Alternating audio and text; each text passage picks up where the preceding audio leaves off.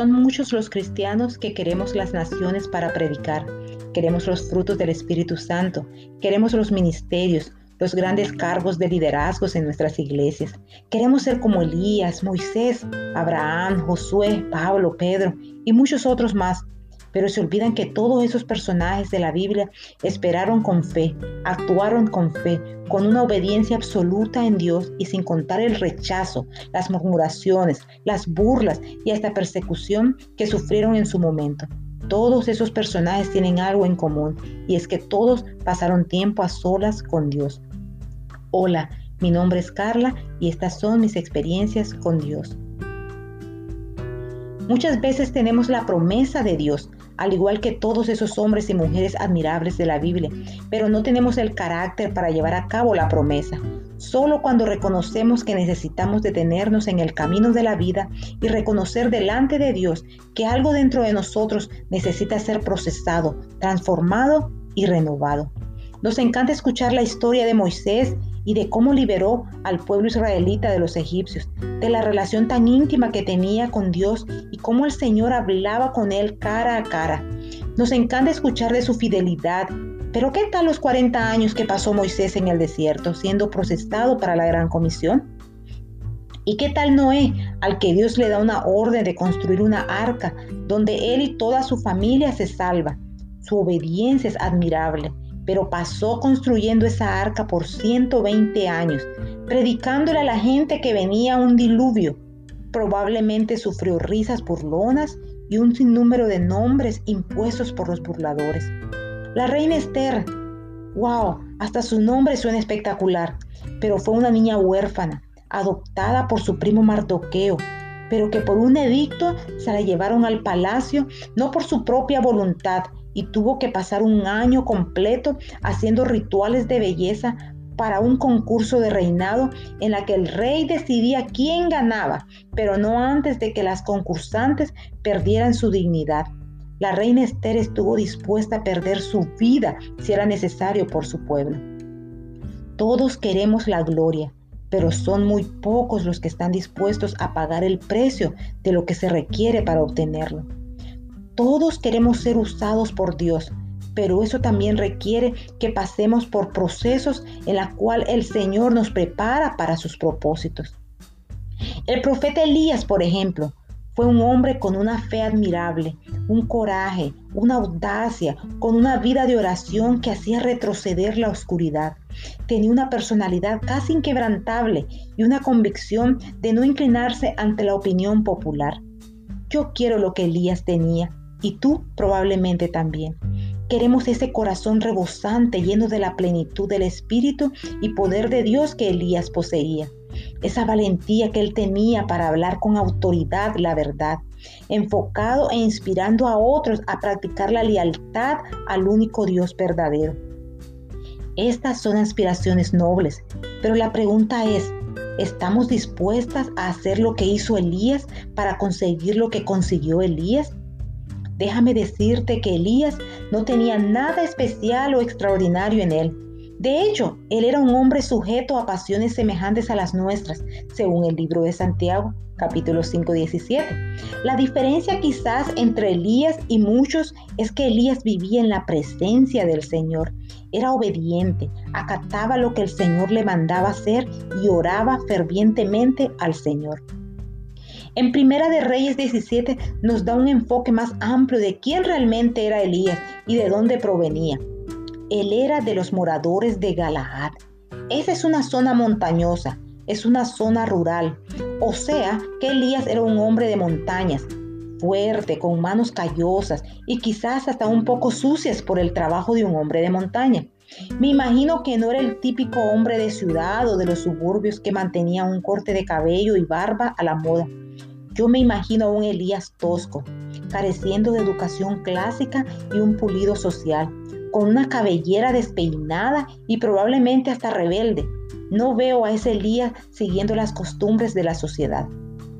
Las circunstancias de su vida, de su ambiente, hizo de Elías un hombre valiente, fuerte, que no le importaba la opinión de los demás, tosco probablemente, duro, agresivo, pero de la manera en la que Dios lo quería para sus planes. Así que en Primera de Reyes 17, el ministerio de Elías comienza con una bomba lanzada directamente en la cara de un rey malvado y cruel, el rey Acab, que gobernaba en Israel, y le dijo así, Vive Jehová Dios de Israel, en cuya presencia estoy, que no habrá lluvia ni rocío en estos años, sino por mi palabra. Elías conocía las bendiciones de la tierra prometida dada al pueblo de Israel en Deuteronomio 11:10. Dice así, esa tierra de la que van a tomar posesión no es como la de Egipto, de donde salieron. Allá ustedes plantaban sus semillas y tenían que regarlas como se riega un huerto. En cambio, la tierra que van a poseer es tierra de montañas y de valles, regada por la lluvia de los cielos.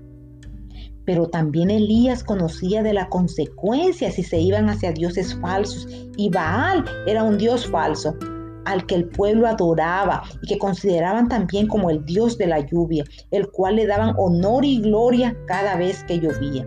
Y Deuteronomio 11, 16 dice así, cuidado, no se dejen seducir no se descarríen ni adoren a otros dioses, ni se inclinen ante ellos, porque entonces encenderá la ira del Señor contra ustedes y cerrará los cielos para que no llueva. El suelo no dará sus frutos y pronto ustedes desaparecerán de la buena tierra que les da el Señor. Y Elías oró fervientemente para que no lloviera y el Señor lo escuchó. En Primera de Reyes 17 vemos a un Elías apartándose de la ciudad, alejándose lo más posible del reino de Acab. Elías se fue a donde el Señor lo mandó, a un lugar donde fue guiado por el mismo Espíritu de Jehová. Dios quería procesar a Elías y equiparlo para algo mucho más grande en el futuro venidero, la gran hazaña del monte Carmelo. Dios le manda a que se esconda en el arroyo de Kerit, alejado hasta de su familia, pero en ese lugar Dios quería prepararlo. En el arroyo de Kerit Quizás Elías pasó por momentos de incertidumbre, de soledad, de ansiedad, estrés o depresión. No lo sé, pero sí sé que Dios estaba con él, puliendo el carácter de Elías y Elías fortaleciendo su fe, su confianza y su dependencia solamente en Jehová, el único Dios verdadero. Así como Elías, Dios también nos quiere llevar a lugares donde pongamos nuestra mirada solamente en Él, para ser preparadas. Y si ponemos nuestra confianza en el Señor, Él mismo nos proveerá y nos sustentará, donde seremos sorprendidas de maneras insólitas de cómo opera nuestro Creador. Dios mandó a los cuervos a que le dieran de comer al profeta Elías. Y él sabía que los cuervos eran animales inmundos, pero también los cuervos reciben órdenes del Creador. Estos son tiempos de distanciamiento social, de encierro, de alejamiento de nuestros amigos y familiares. Pero todo tiene un propósito, nada es casualidad. Quizás Dios nos está llamando a que pasemos tiempo a solas con Él, a que nos dejemos procesar por Él. Quizás es tiempo de alimentarnos más de su palabra y guardarla en nuestros corazones.